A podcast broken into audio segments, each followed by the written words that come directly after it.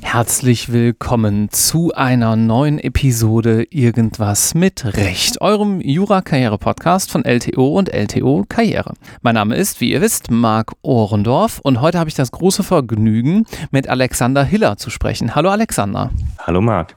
Alexander, du hast mich angeschrieben, weil du den Podcast ein paar Mal gehört hast und gesagt hast, hm, ich habe da ein Thema für dich, das musst du mal beleuchten, das kommt nämlich noch nicht vor. Und zwar unter anderem dein Studium in arabischen Staaten, stimmt's? Ja, genau, so ist es. Dann fangen wir mal vorne an. Du hast Jura studiert. Mhm. Wo warum und wie kam es dann zu dieser Entwicklung? Ja, genau. Ich habe Jura studiert in Heidelberg zunächst mal. Äh, warum? Da scheiden sich wahrscheinlich die Geister. Das ist, glaube ich, eine ganz andere Geschichte. Ich weiß es ehrlich gesagt selbst nicht so genau. Wusste nur, ich wollte es immer machen. Und genau, habe mich dann für Heidelberg entschieden, habe mein Auslandsjahr in Kairo gemacht, über das wir gleich sicher dann reden werden. Bin dann zurückgekommen, habe ganz normal mein erstes Staatsexamen gemacht in Heidelberg, habe in Heidelberg dann promoviert zu einem Thema auch zum Recht arabischer Staaten und dann mein Referendariat gemacht. Ja, und jetzt bin ich Rechtsanwalt. Ja, du hast es gerade schon ganz gut eingeleitet. Auslandsaufenthalt in Kairo. Wie kam es denn dazu? Ja, so ein bisschen von Höchstchen auf Stöckchen eigentlich. Im, Im, ersten Semester ist man ja, äh, zumindest war man bei uns äh, noch in der schönen Situation, dass man ja noch keine richtigen Scheine machen musste, sondern eher so ein bisschen Grundlagenscheine, Fremdsprachenscheine gesammelt hat, alles, was man sonst so brauchte.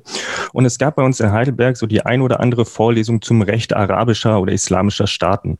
Und ich habe mich dann da reingesetzt. Ähm, das war auch so ein Sitzschein, also man musste da auch keine Prüfung machen mhm. und fand das erstmal so, ja, ganz interessant. Und äh, nach dem ersten Semester da war ich dann angefixt, dachte ich, ach Mensch, das ist ja auch irgendwie eine spannende Sprache mit diesem komischen Schriftsystem und das würde ich mir gerne mal genauer angucken. Ich habe dann beginnend mit dem zweiten Semester einen Arabischkurs gemacht bei uns an der Uni mhm. und ähm, nebenbei noch so ein, zwei andere Vorlesungen auch in dem Bereich mir angehört. Und im vierten Semester wusste ich, ich wollte auf jeden Fall nochmal ins Ausland. Wusste auch, ich wollte nicht unbedingt nach Europa. Also Erasmus war für mich schon mal raus äh, und hatte dann eher so ein bisschen auf die Unis geguckt, mit der unsere Uni in Heidelberg Kooperationen hatte. Da gibt es einige, die haben alle eine, einen entscheidenden Nachteil. Dadurch, dass die Plätze begrenzt sind, braucht man da zwei Gutachten von jeweils einem Professor. Und da war mhm. schwer dran zu kommen. Meine Leistungen waren jetzt durchschnittlich, aber eben auch nicht herausragend. Und da war es schwierig, an diese Gutachten zu kommen, so dass das für mich dann auch erstmal wegfiel. Ich habe dann mit meinem Onkel telefoniert, der auch Rechtsanwalt ist, der viel in Ostasien unterwegs ist und ja ein sehr pragmatischer Typ ist. Und er sagte, ach, guck mal, du lernst doch Arabisch. Ja, warum gehst du nicht dahin? Das war im äh, ja so März 2011, also kurz nach dem arabischen Frühling.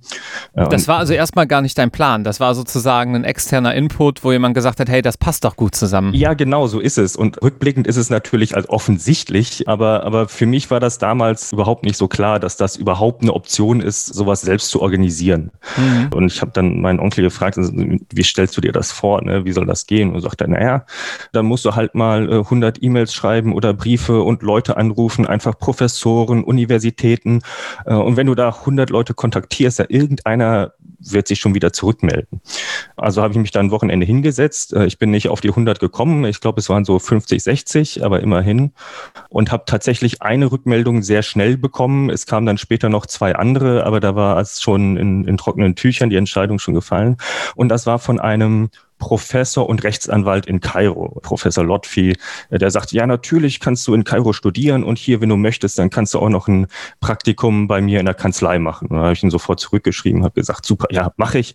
Da habe ich meine Eltern und meine Freundin angerufen, die waren äh, erstaunlicherweise nicht so begeistert äh, von der Vorstellung nach den Neuigkeiten, die man so gehört hatte aus Ägypten. Aber ja, genau. Und dann, dann bin ich hin im Grunde. Und der war oder ist deutscher Jurist, der jetzt aber dort tätig ist. Der Lotfi ist tatsächlich ägyptischer Rechtsanwalt, ägyptischer Professor, also so. auch seines Zeichens Ägypter. Wie sich dann später herausstellte, ist er der ehemalige Schüler eines deutsch-ägyptischen Professors, der seit 60 Jahren bei uns in Heidelberg lehrte. Also der kam relativ jung aus Ägypten erst nach Frankreich und über Frankreich dann zu uns nach Heidelberg und hielt aber immer wieder auch Vorlesungen in Kairo und Alexandria. Das ist Professor Elwan und Professor Lotfi ist eben, wie sich dann rausstellte, ein ehemaliger Schüler. Ah, aber da sozusagen gab es eine gewisse Affinität und genau. dahingehend hat er dann auch gesagt, nee klar, komm vorbei, ja. Genau, mhm. von der ich zu dem Zeitpunkt aber selbst nichts wusste, also das war absoluter Zufall. Ja, verstehe, okay. Und dann bist du rüber. Wie war das denn so jetzt mal, die, vielleicht mal so die, erstmal die ersten Tage? Ich meine, du bist im fremden Land, du hast es schon angedeutet, arabischer Frühling war gerade. So ganz praktisch, wie lief das ab? Gut, also ich bin gelandet. Ich hatte damals über Craigslist mir eine Wohnung organisiert. Also heute würde man wahrscheinlich das alles über Airbnb machen. Das gab es damals noch nicht. Ähm, mhm. äh, also im Grunde so äh, ja so ein äh, schwarzes Brett online für diejenigen, die es die es nicht kennen. Hatte auch versucht über Couchsurfing was zu organisieren. Auch hier für die, die es nicht kennen. Das ist so ein bisschen wie Airbnb, aber kostenlos. Ne? Also da kann man quasi an Rucksackreisende sein Sofa äh, verleihen für ein paar Nächte, wenn man so möchte. Also ich kam immerhin schon mit mit einer festen Wohnung äh, und einer festen Adresse an bei einem Belgier, der noch eine Italienerin und später dann einen Deutsch-Schotten bei sich wohnen hatte. Es war nicht so einfach, äh, anfangs mit dem Taxi die Wohnung zu finden, weil die Straße zwischenzeitlich umbenannt wurde, was in Ägypten immer wieder mal passiert. Äh, aber irgendwie, irgendwie haben wir es dann geschafft, das, das zu finden und Genau. Da war Ramadan gerade, glücklicherweise muss man vielleicht sagen. Also auch wenn, wenn da Revolution gemacht wird im Ramadan, wird tagsüber nicht gegessen, da wird tagsüber auch kaum gearbeitet. Also äh, das war eine relativ ruhige Zeit, um dort anzukommen.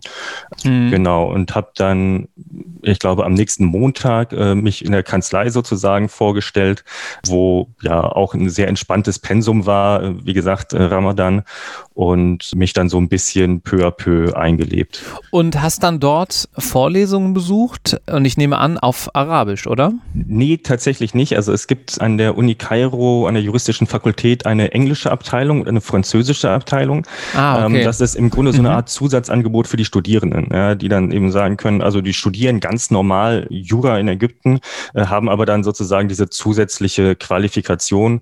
Und für mich war das sehr schön, weil, naja, Jura ist manchmal kompliziert und so gut beherrschte ich die Sprache nicht. Äh, also war das für mich dann relativ niederschwellig, da in der Theorie jeden Morgen um neun in eine Vorlesung zu gehen und mir das anzuhören im Grunde. Hatte manchmal Pech, weil die Professoren das manchmal nicht so ernst genommen haben mit der englischen Abteilung und dann trotzdem Arabisch gesprochen haben. Das war dann ein bisschen schwierig.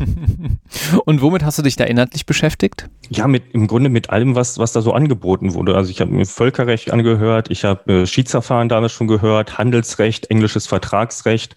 Also gar nicht so sehr unbedingt nur ägyptisches Recht, sondern eher ja wirklich die internationalen Bezüge des Rechts, wenn man so möchte.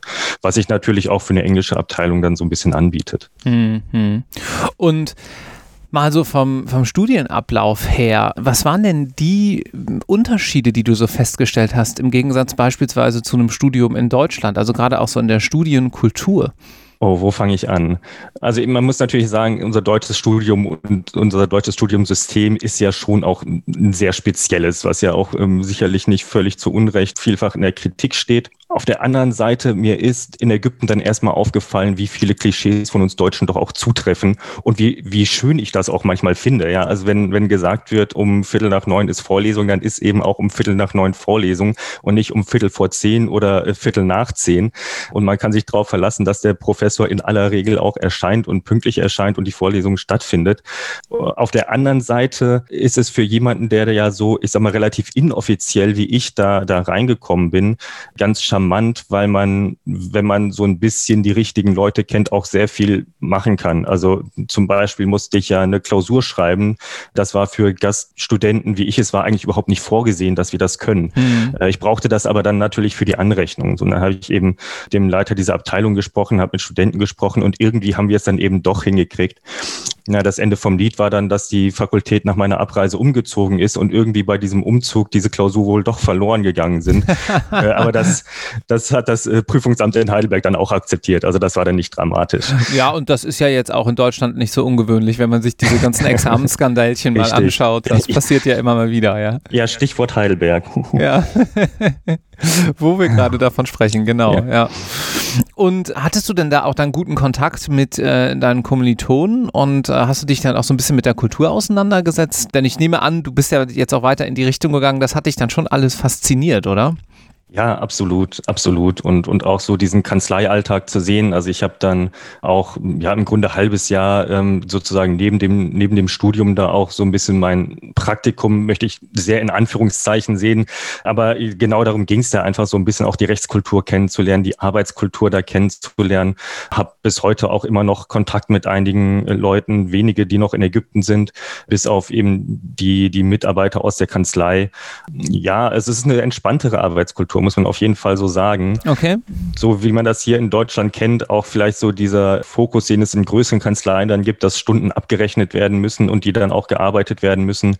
Das sage ich da nicht so sehr. Also da wird schon auch nochmal ein Plausch mehr vielleicht am Kaffeeautomaten gehalten. Ja, gut, für mich war es natürlich so, dass ich ja auch so ein bisschen einfach da war, um die Kultur kennenzulernen. Also es dann auch völlig in Ordnung war, wenn ich mal eine Woche freigenommen habe, um einfach in der Welt rumzureisen, also hm. in Ägypten rumzureisen Reisen nach Alexandria, nach Sharm el-Sheikh, äh, nach Luxor und so weiter und so fort. Ja, aber insgesamt ist, ist die Arbeitskultur da da deutlich entspannter und es wird auch insgesamt ein großer Wert auf so die persönlichen Beziehungen zu Kollegen, aber eben auch zu Studenten, zwischen den Studenten und Professoren gelegt und so weiter. Also das ist häufig nicht ganz so formal wie hier. Und wie war das dann so von der, von der Umgebung her? Also es äh, ging dann ja doch teilweise hoch her in Ägypten, jetzt sozusagen auch politisch äh, im Nachgang, jedenfalls auch noch zum arabischen Frühling. Hast du davon was mitbekommen mhm. oder äh, ging das eigentlich vor Ort? Also ich glaube, ich habe schon einen glücklichen Zeitpunkt erwischt. Als ich angekommen bin, da hatte gerade das Militär die, ähm, die Führung übernommen, hat so eine Interimsregierung äh, eingesetzt und dadurch sind die, ähm, ist, ist die Temperatur sozusagen ein bisschen, bisschen runtergekocht wieder. Bin dann wieder zurück nach Deutschland, kurz bevor oder nachdem Mursi an die Macht gekommen ist, der dann ja sehr stark auch gegen Proteste vorgegangen ist. Das hatte ich nicht so sehr. Es kam natürlich schon mal vor, dass man dann gehört hat, oh, es gibt Gerüchte, dass irgendwie ein Scharfschütze unterwegs ist. Das hatten wir einmal. Also macht die Vorhänge zu, macht das Licht aus, macht den Fernseher an. War wahrscheinlich nichts dran, aber man ist natürlich schon vorsichtig. Ähm, man muss oder musste schauen, dass man auch so ein bisschen wirklich mit den Ägyptern vernetzt sind, die teilweise auch ein bisschen besser wissen, was, was los sind. Es kam auch mal vor, dass irgendwelche Proteste am Tahrirplatz gab und mit Tränengas hantiert wurde. Wir waren zu dem Zeitpunkt zufällig bei Freunden zu Besuch hoch und der Wind trieb das Tränengas sozusagen vor deren Haustür und mhm. einer der Mitbewohner kam dann nach Hause, also wirklich mit, mit verquollenem Gesicht und, und stellte sich erstmal unter die Dusche. Aber das war wirklich, wirklich selten. Und man muss ja auch sagen, Kairo ist ja eine gigantische Stadt. Also man kann das dann, wenn man es weiß, auch umgehen. Also man kann dann auch eben, ähm, naja, in einem anderen Stadtteil schön draußen sitzen, sage ich mal. Mhm. Ähm, also das geht, das geht schon, aber man muss eben oder musste eben so ein bisschen schauen, dass man ja so ein bisschen sein Netzwerk hat und seine Leute kennt. Naja, und ähm, ich glaube, ohne dir da zu nahe treten zu wollen, man muss auch ein kleines bisschen abgeklärt sein. Also du erzählst das jetzt ja dann schon relativ äh, selbstverständlich und das ist jetzt vielleicht ja auch nicht für jedermann. Nee, klar. Und also in dem Moment ist es natürlich auch noch mal ein bisschen was anderes. Dann zuckt man schon auch mal zusammen, weil man einerseits weiß, äh, es werden auch viele Gerüchte oder wurden zu der Zeit äh, vor allem viele Gerüchte gestreut und man wusste nie so genau, was jetzt dran ist an diesen Gerüchten. Aber ja, doch so eine gewisse Abgeklärtheit schadet sicherlich nicht. Aber das ist auch einfacher, wenn man gut eingebettet ist, sage ich mal, in, in die dortige, ich will jetzt nicht sagen Kultur, aber wie gesagt, wenn man da so ein kleines Netzwerk hat, die das selber auch ein bisschen einschätzen können, bei dem man weiß, ich kann der Einschätzung vertrauen. Hm, hm. Gut, dann würde mich noch interessieren, weil du dann da ja auch so ein bisschen dran angeknüpft hast in deiner Promotion, mhm. Mm, was du da genau gemacht hast.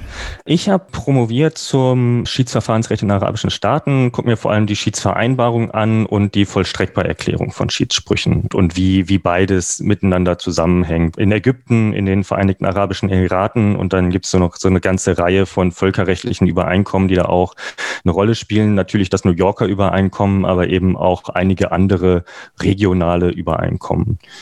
Und das, das gucke ich mir an, analysiere das, drösel das auf. Genau.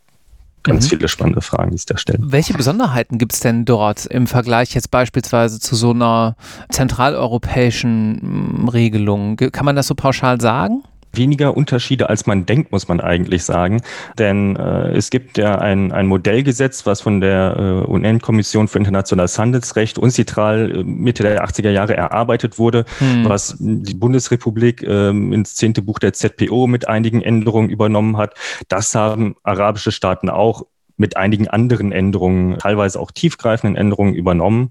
Aber man orientiert sich schon so ein bisschen an diesen äh, Best Practices, sage ich mal. Nichtsdestotrotz muss man sagen, dass so dieses Primat des Nationalstaates in arabischen Staaten doch nochmal sehr viel höher gehalten wird, als, als das hierzulande der Fall ist. Natürlich in diesen Monarchien, die ja auch so eine richtige Gewaltenteilung eigentlich, wie wir sie sozusagen hierzulande haben, nicht so richtig kennen, aber auch in einem stolzen Staat, einer Republik wie Ägypten, die äh, ja sehr stolz auf ihre, ihre öffentliche Verwaltung ist und auch ja, ihr staatliches Gewaltmonopol durchaus schützen möchte, so dass es dann eben durchaus schwierig werden kann, wenn ich beispielsweise gegen den Staat Schiedsverfahren führen möchte. Also das ist so ein, so ein klassischer, klassischer Fall. Ich habe eine Schiedsvereinbarung mit einem Staat.